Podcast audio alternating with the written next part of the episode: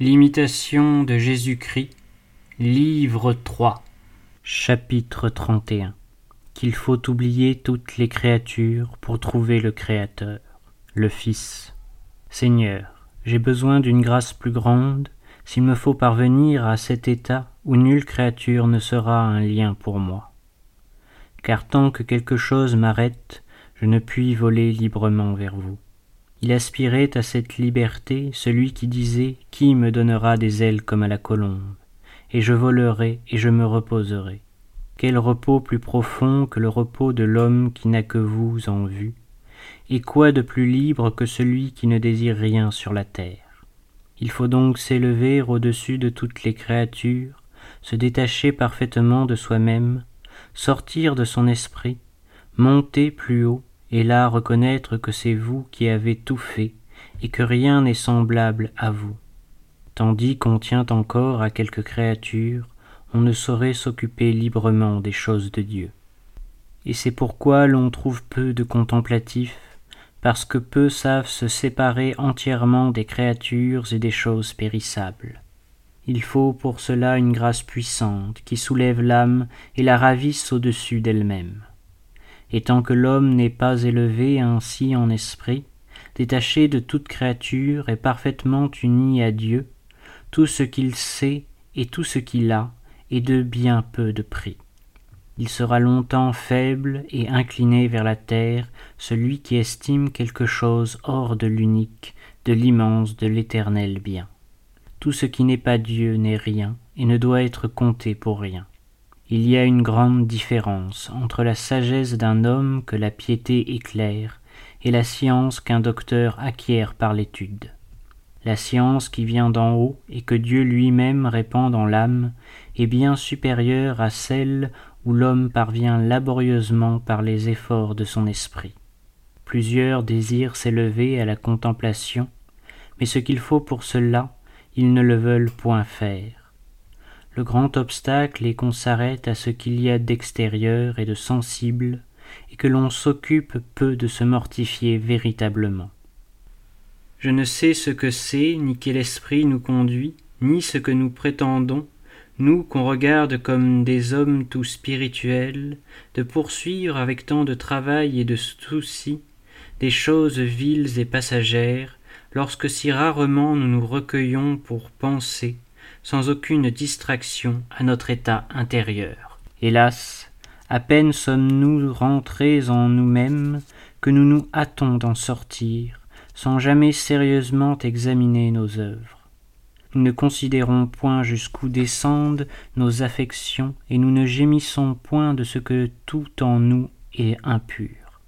Toute chair avait corrompu sa voix, et c'est pourquoi le déluge suivit. Quand donc nos affections intérieures sont corrompues, elles corrompent nécessairement nos actions et dévoilent ainsi toute la faiblesse de notre âme. Les fruits d'une bonne vie ne croissent que dans un cœur pur. On demande d'un homme qu'a-t-il fait Mais s'il l'a fait par vertu, c'est à quoi l'on regarde bien moins. On veut savoir s'il a du courage, des richesses, de la beauté, de la science, s'il écrit ou s'il chante bien, s'il est habile dans sa profession, mais on ne s'informe guère s'il est humble, doux, patient, pieux, intérieur. La nature ne considère que le dehors de l'homme, la grâce pénètre au dedans.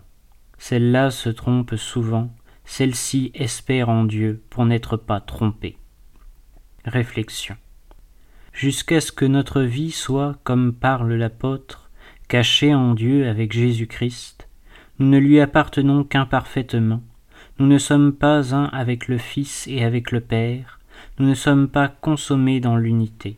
Il y a quelque chose entre nous et Dieu, et c'est que nous tenons encore à nous-mêmes et aux créatures. Notre amour est divisé.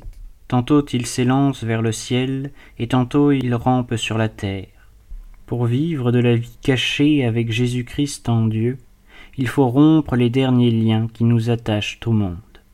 Alors, séparé de tout ce qui passe, enveloppé, pour ainsi dire, de l'être divin, plongé dans sa lumière, l'âme ne voit que lui, ne se sent qu'en lui, ne vit que de sa vérité et de son amour, qu'il lui communique par des voies inexplicables et merveilleuses. Uni intimement au Fils et par le Fils au Père, Jésus-Christ, son modèle et son époux, la rend de plus en plus conforme à lui-même. Ce qu'il a éprouvé, il veut qu'elle l'éprouve aussi, qu'elle le reproduise, en quelque sorte, dans ses divers états, avec le même esprit d'obéissance parfaite qui le dirigeait dans l'accomplissement de sa divine mission. Quelquefois il la conduit sur le Tabor, comme pour lui montrer les biens promis à sa fidélité. Plus souvent il la guide au jardin des Oliviers, au prétoire, sur le Golgotha, où doit se consommer le sacrifice.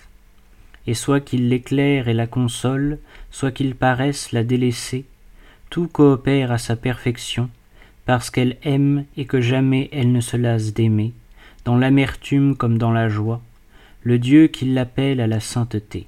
Elle se repose pleine de calme dans la volonté de ce grand Dieu. Mais l'âme qui ne s'est pas encore complètement dégagée des choses de la terre est toujours agitée, inquiète. Elle marche dans l'obscurité, et mille soins la tourmentent. Hâtons-nous donc de briser nos chaînes. Ne cherchons que Jésus, ne désirons que lui. À qui irions-nous? Il a les paroles de la vie éternelle. Quittons tout pour le suivre et laissons les morts ensevelir les morts.